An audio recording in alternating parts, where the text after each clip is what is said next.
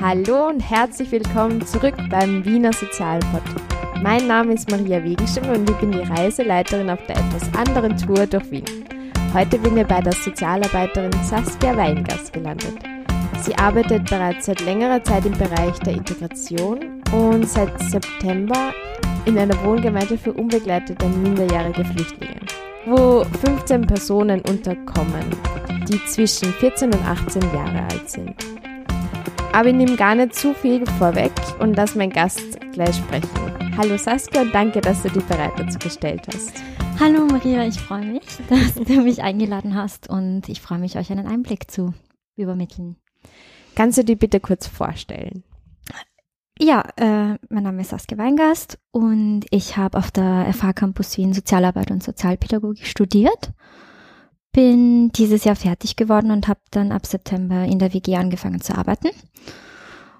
Und ja, prinzipiell äh, war der Bereich Flucht und Migration immer schon der Bereich, auf den ich mich spezialisiert habe, auch während des Studiums. Und das war auch der Grund, warum ich eigentlich Sozialarbeit studiert habe. Mhm. Wir sind ja da auf einer sozialen äh, Stadtführung und wir klopfen an bei der Türe wie, und kannst du uns vielleicht mitnehmen? Wie schaut so ein normaler, unter Anführungszeichen, typischer Arbeitstag bei dir aus? Ja, gern. Ist lustig, dass du schon sagst unter Anführungszeichen, weil normal ist bei uns wahrscheinlich gar nichts. Es ist jeder Dienst irgendwie immer unterschiedlich und bietet immer viele Überraschungen, ob positiv oder negativ. Aber prinzipiell kann ich dir mal zu den Rahmenbedingungen sagen, dass wir äh, unsere Jugendliche die ganze Woche über betreuen. Das heißt, meine Kolleginnen und ich, wir sind in der Früh, im Frühdienst unterwegs und äh, im Spätdienst und haben auch Nachtdienste. Und die verlaufen alle ganz unterschiedlich ab.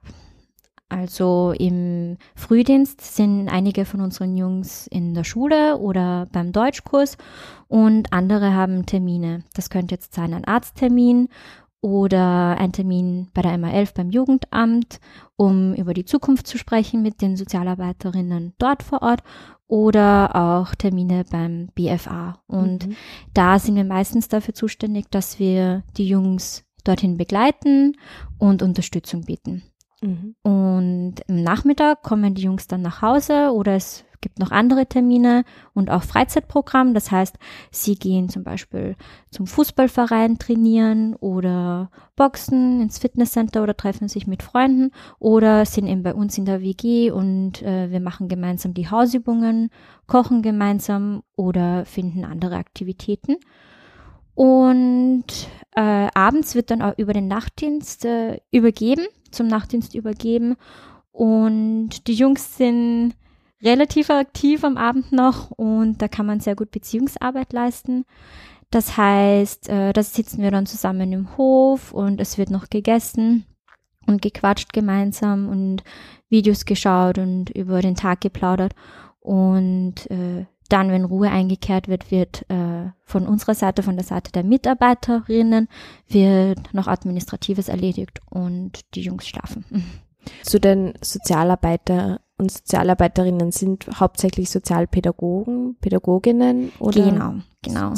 Äh, das Studium, was ich gemacht habe, ist zwar, hat zwar die Doppelqualifikation von sozialer Arbeit und Sozialpädagogik, eingestellt sind aber alle als Sozialpädagogen. Mhm. Und wie viel sind da im Dienst, also Tagdienst und Nachtdienst?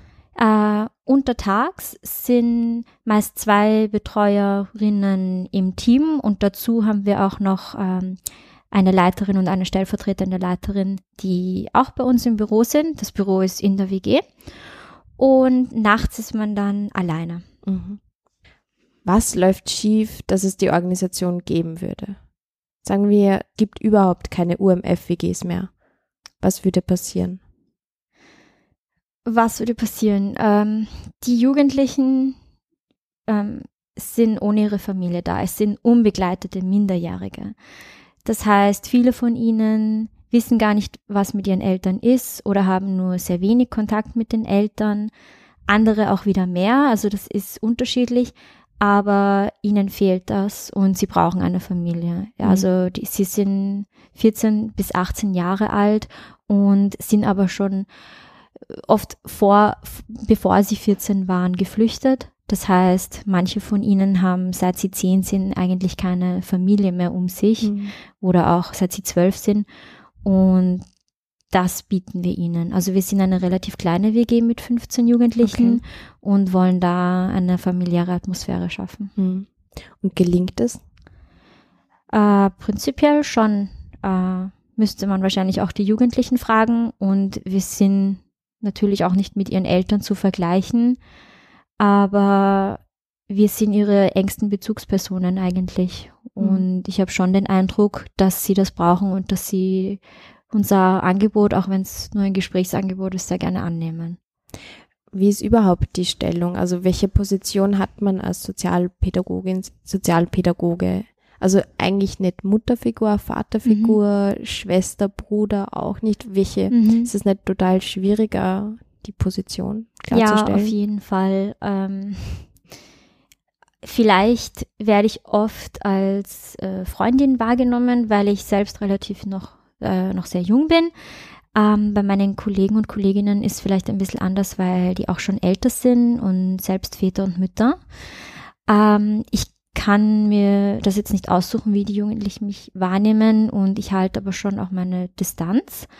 Aber es ist trotzdem alles sehr persönlich. Mhm. Also, we weißt du, wie ich meine? Mhm. Es ist, mh, mm, es ist vielleicht insofern familiär, dass wir viel übereinander wissen, aber ich eben doch mehr über sie als sie über mich und es besteht da schon ein, ein, ein Respekt. Mhm. Ganz simpel, mit du oder sie? Äh, sie mit, dich an? Äh, das ist auch unterschiedlich. Prinzipiell äh, sind wir alle per Du mhm. untereinander, unter den Kollegen und Kolleginnen und den Jungs.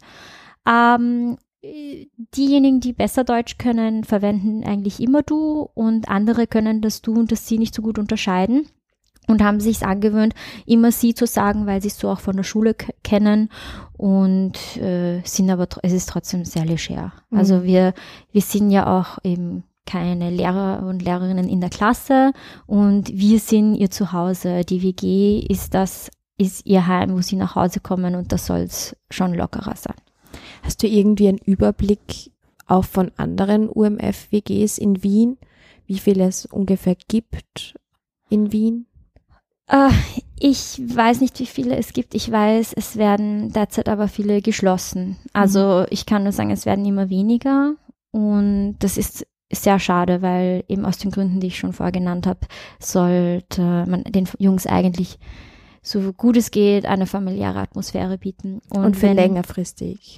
Längerfristig, genau. genau. Und äh, ja, ich weiß jetzt nicht, wie viele es gibt, weil die von verschiedenen Träger und Trägerinnen ist. Mhm. Aber sie, die Jungs kennen viel mehr als die Mitarbeiter, mhm. weil die Jungs äh, leider schon oft hin und her geschickt wurden, wenn dann dort die Plätze eng wurden und wenn sie Schule gewechselt haben oder mhm. so, dann wird schon geschaut, dass man einen Wohnplatz näher an der Schule findet, aber in Wahrheit werden sie da, also hier in Österreich auch dauernd weggerissen von ihrem Zuhause. Hm. Das wäre schon meine nächste Frage gewesen. Also vor welchen Herausforderungen stehst du, steht ihr als Organisation auch mit der Situation und auch mhm. innerhalb der Situation, welche Schwierigkeiten es gibt? Mhm. Also von angefangen von einer Metaebene politisch, dass es mhm. schwieriger wird, schwierig ist, dass immer mehr geschlossen werden, aber auch direkt in der Organisation.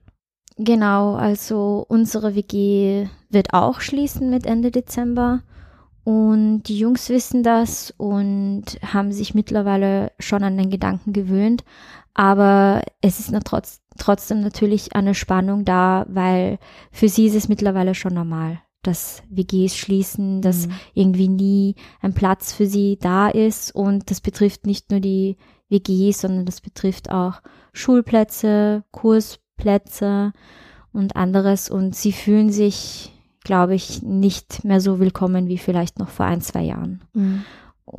Aber institutionell ist das schwierig, weil ja, es ist, es ist politisch vieles und die derzeitige Regierung hat es so entschieden, dass viele WGs geschlossen werden, auf, aufgrund dessen, dass auch weniger Jugendliche nachkommen. Mhm. Ja, und das ist politisch. Und als Mitarbeiter, genauso wie die Jungs selbst, kann man da gar nichts machen. Dagegen machen? Nein, also ich habe mich entschieden, soziale Arbeit zu studieren, um mehr machen zu können und mich nicht mehr so hilflos zu fühlen oder machtlos und merke aber trotzdem, ich stoße immer wieder an meine Grenzen und da gibt Sachen, mit denen muss ich einfach leben, genauso wie die Jungs und eigentlich gehen wir da gemeinsam durch. Mhm. Gerade weil die Mitarbeiter und Mitarbeiterinnen wissen auch nicht, wie es jetzt weitergeht, wenn die WG schließt und eigentlich sitzen wir alle im gleichen Boot derzeit mhm. und ähm, bieten uns gegenseitig Unterstützung. Also ja. Glaubst du, spüren das die Jungs? Dass da eigentlich gerade ganz viel abgeht, auch politisch? Auf jeden Fall. Also das ist das Thema, was äh, mit diesem Thema bin ich am meisten konfrontiert in meiner Arbeit eigentlich. Und da ist es auch, das ist auch das, wo ich dann mit Beziehungsarbeit ansetze. Das heißt, wirklich viele Gespräche mit den Jungs führe und eine professionelle Beziehung aufbaue mit, mit, Distanz, aber trotzdem, dass sie wissen, sie können mit mir über alles reden. Und da merke ich wirklich, wie viel sie direkt und indirekt betroffen sind und da mitbekommen von. Und direkt spüren eigentlich. Genau. Entscheidungen. Genau. Die Jungs, was ich vorher gemeint habe mit direkt und indirekt, ist, dass ähm, die Jungs öfter zu mir kommen und über Themen mit mir sprechen, die sie in den Tageszeitungen lesen, die bei der U-Bahn liegen. Und das meiste da einfach sehr stigmatisiert ist und da wird viel überspitzt dargestellt. Und auch wenn sie gar nicht direkt betroffen sind, nimmt es, nimmt es sie sehr mit und sie denken da viel drüber nach. Also einer unserer Jungs kam vor einiger Zeit zu mir, weil in den Nachrichten äh, wurde darüber berichtet, dass ein Mann aus Afghanistan eine Wienerin vergewaltigt hat. Und er hat mich gefragt, warum jetzt dabei steht, dass das ein Mann aus Afghanistan mhm. war. Ja, und der Junge ist selbst äh, aus Afghanistan und hat gesagt, ja, wie kann ich den Menschen in Österreich eigentlich näher bringen, dass nicht alle Afghaner so sind und warum wird das jetzt so dargestellt, als wären wir alle so böse und mhm. so, ja. Und, und das ist schwierig für mich, weil ich, ich sie da wirklich sehr gut verstehe und trotzdem eigentlich trotzdem gar nicht das empfinden kann, was sie empfinden. Und da geht's dann, also für mich ist es dann wichtig, dass ich mit ihnen darüber rede, wie sie sich dabei fühlen mhm. und dass ich ihnen auch klar mache, dass nicht alle Österreicher und Österreicherinnen so denken. Mhm. Und ja. Und nicht alle über einen Kamm scheren praktisch. Ja. Ich finde es sehr spannend eigentlich, dass sie es ansprechen und mit dir darüber reden wollen. Ja, das hat mich auch überrascht. Also mittlerweile bin ich es gewohnt und das sind die schönsten Gespräche, die wir eigentlich gemeinsam haben, weil man da auf derselben Wellenhänge ist und äh, dieselbe Einstellung hat, aber doch äh, ganz anders davon betroffen ist. Ja, und du stößt an Grenzen. Ja. Weil es für dich selbst auch unerklärlich ist. Was sind noch Themen, die, die kommen? Mhm ein zu Gesprächen, die sie beschäftigt.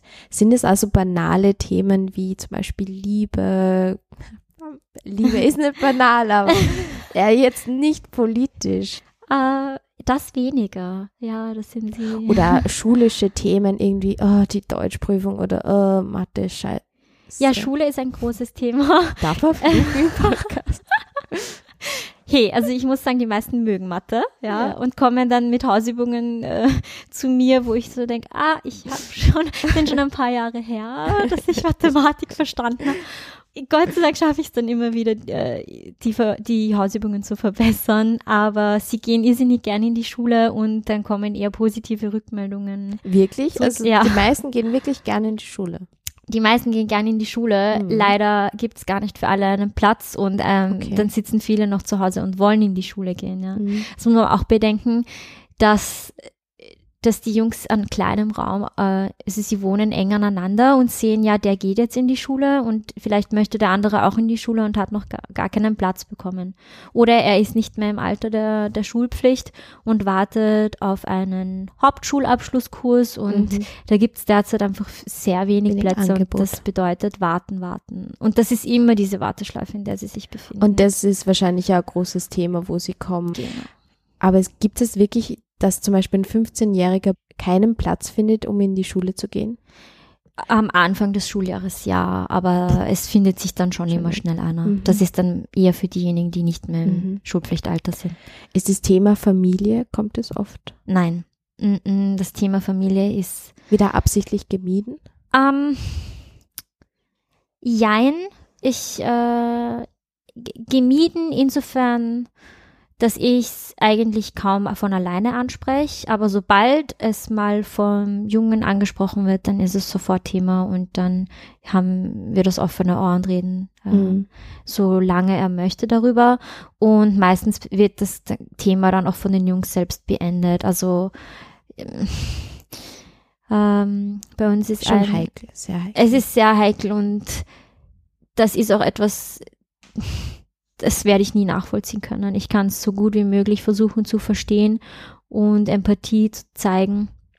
Aber da reagiert jeder Junge auch ganz anders. Mhm. Und es ist auch bei jedem die Situation anders. Mhm. Wie, du hast gerade gesagt, es ist total schwierig, das irgendwie nachzuvollziehen. Ja.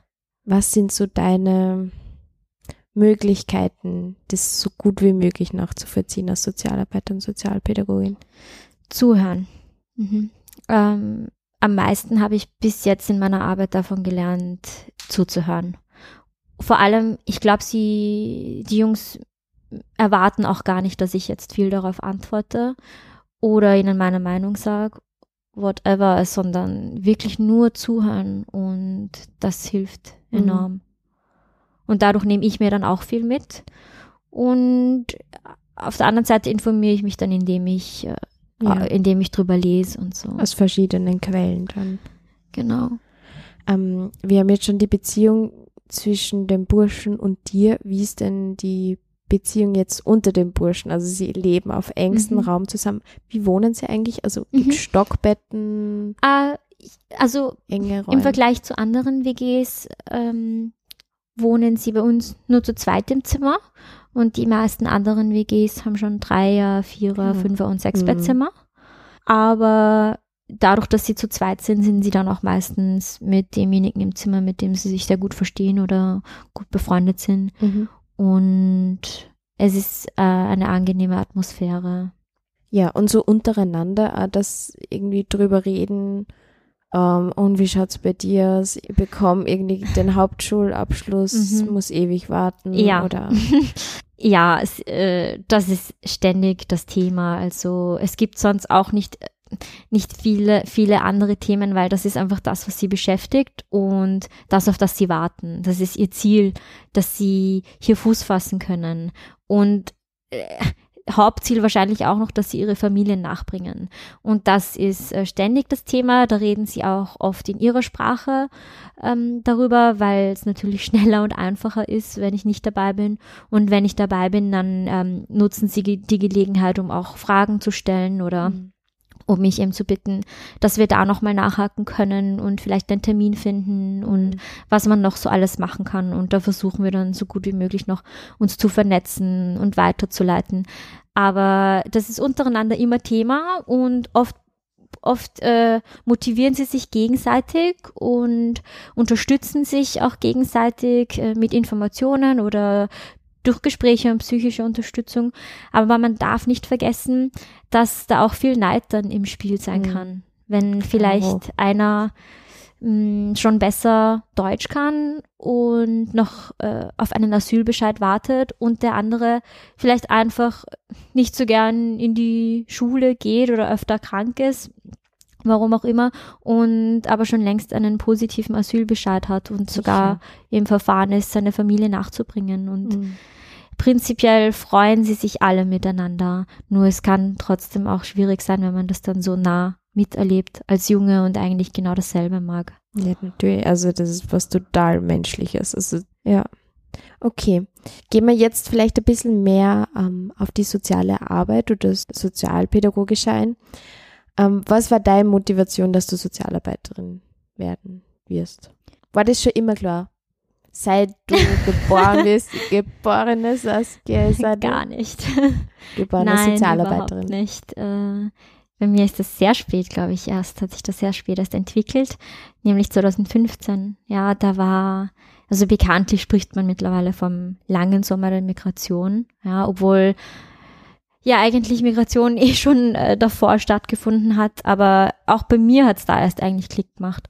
Ich bin zufällig da irgendwie reingeraten, dass ich dann freiwillig bei den Bahnhöfen mitgearbeitet habe, als in Wien viele Menschen zu Fuß oder mit dem Bahnhof Mhm. gekommen sind und habe eben viel Zeit mit den Menschen verbracht, äh, mit den anderen freiwilligen Helferinnen und äh, den Menschen, die auf der Flucht waren oder bei uns eben angekommen sind und hatte da schon einen anderen Job in einem Hotel und habe es aber nicht lassen können, nach der Arbeit immer wieder zurück zum Bahnhof zu gehen und mich mit den Leuten zu unterhalten und ich wollte ihre Kultur kennenlernen und wollte sie vor allem willkommen heißen. Und es war mir ganz wichtig, wenn ich mir vorgestellt habe, was wäre, also wie wäre das jetzt für mich, wenn ich aus Österreich flüchten müsste? Wie würde ich aufgenommen werden wollen? Man kann sich dennoch einfach nicht vorstellen. Also es ist also die privilegierte Situation, man kann Ja.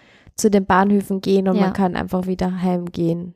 Und das, man kann sich nicht nie ganz vorstellen, aber man versucht halt irgendwie, ja, eh wie du das Ja. schön gesagt hast, irgendwie sie willkommen zu heißen und willkommen zu heißen, ja.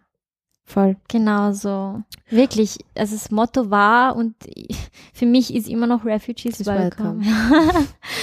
genau. Und, und trotzdem habe ich eben nicht genug bekommen. So wie du sagst, ich bin dann eben nach Hause gekommen und es rattert weiter im Hirn und was kann ich machen und wie kann ich die Menschen unterstützen. Und da habe ich dann angefangen, mich über Studium zu informieren. Mhm. Was ist das Beste für dich in der sozialen Arbeit? Das Beste. Mm, Das etwas sehr Schönes ist daran, dass sie sehr vielfältig ist. Sie ist so Mhm. vielschichtig, vielschichtig, das, Mhm. das mag ich daran. Auch wenn ich mich auf den Bereich Flucht und Migration spezialisiere oder wenn ich da gerne arbeite, ist auch der Bereich sehr vielfältig. Mhm. Und was anderes, was ich auch an der sozialen Arbeit mag, ist, dass sie auf so vielen Ebenen arbeitet. Ja, Mhm. ich kann, ich kann direkt mit dem Klient und der Klientin arbeiten, auch mit Gruppen, geht dann rauf bis ins Gemeinwesen und auch auf der ganzen, äh, auf der Gesellschaftsebene. Mhm. Was ist du besonders kritisch?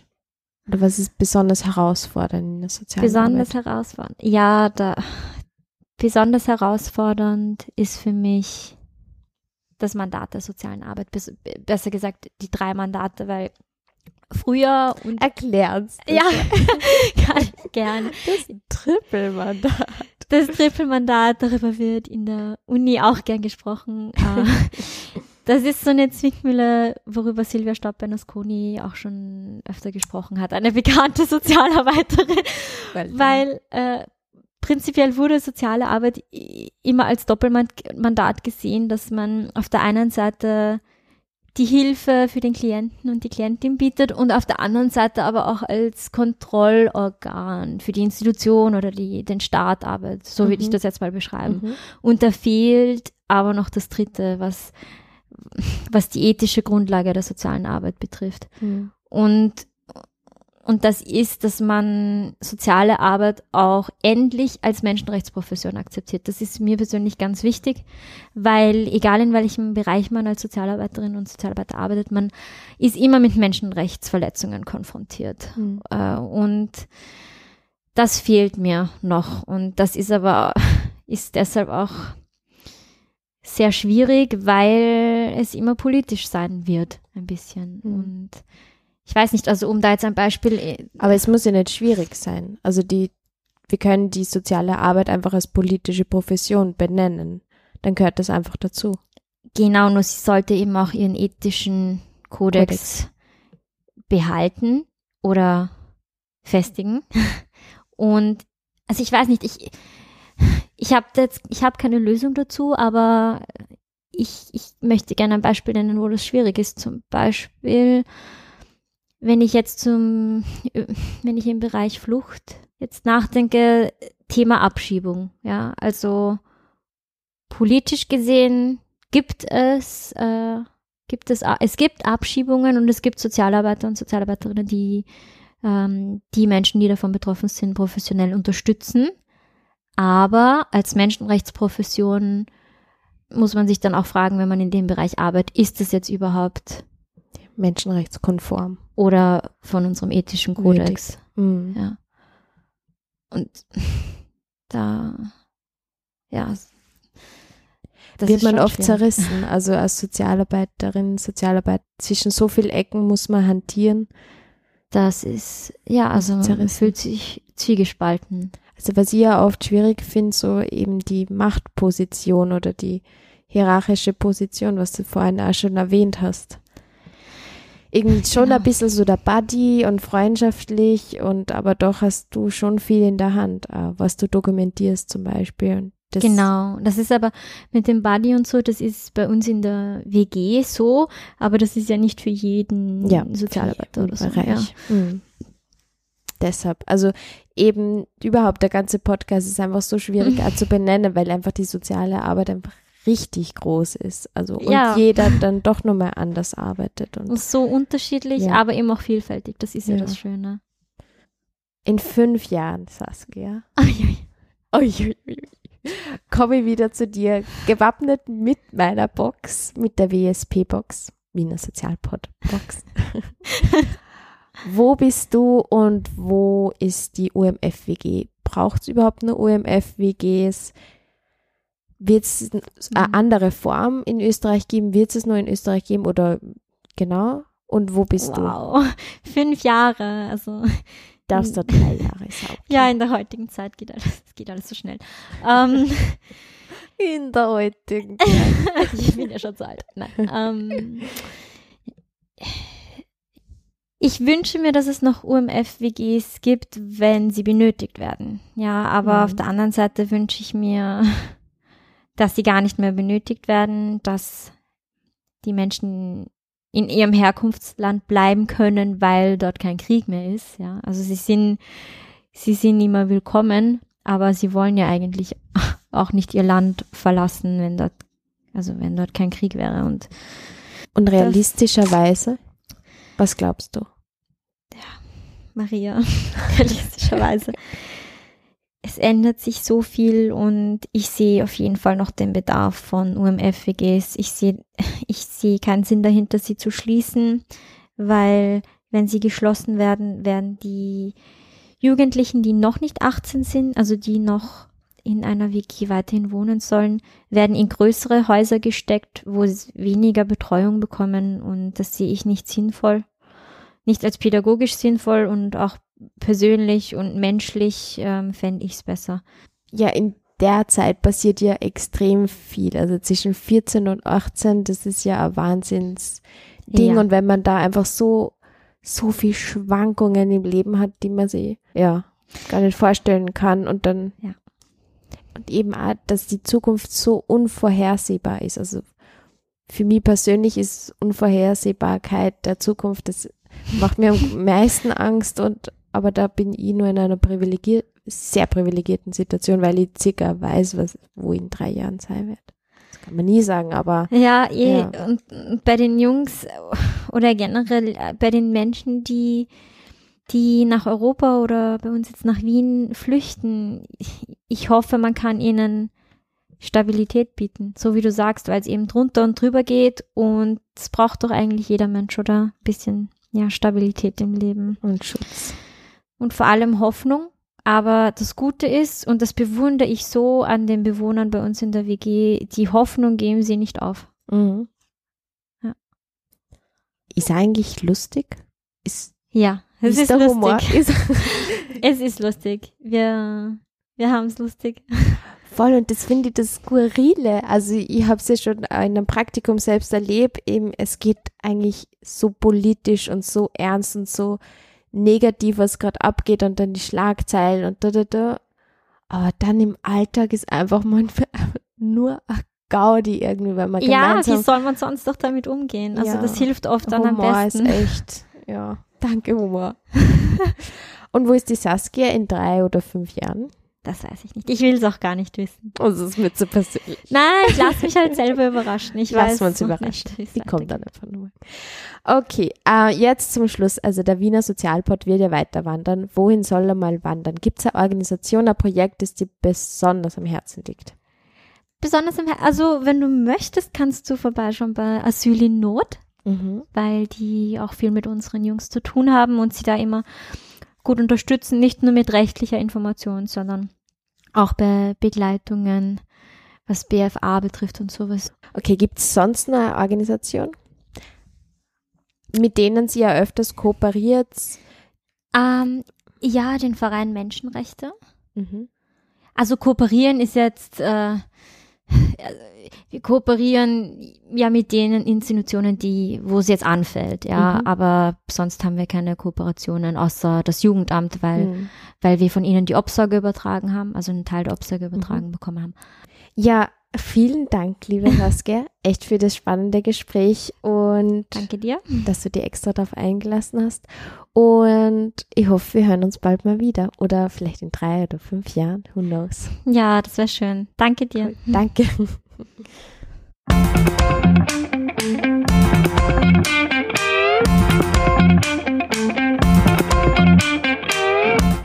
Das war also die Folge mit Saskia, die von ihrer Arbeit in einer UMF-WG erzählt hat. In einer WG mit 15 unbegleitet minderjährigen Flüchtlingen. Aus Gründen der Verschwiegenheit wollte sie nicht, dass die genaue Organisation genannt wird. Das ist fair und für die Beschreibung der Tätigkeit nicht zwingend notwendig. Auf meiner Homepage habe ich einen Blogtext zu diesem Treffen geschrieben. Finden könnt ihr den auf meiner Homepage www.wiener-sozial-pod.at. Wenn euch der Podcast gefällt, dann würde ich mich wahnsinnig über eine 5-Sternchen-Bewertung auf iTunes freuen.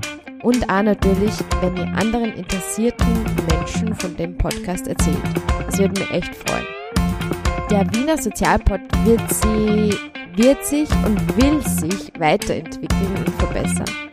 Also, wenn ihr Kritikpunkte, Verbesserungsvorschläge oder sonstige Anliegen habt, dann schreibt sie mir eine E-Mail oder via Instagram.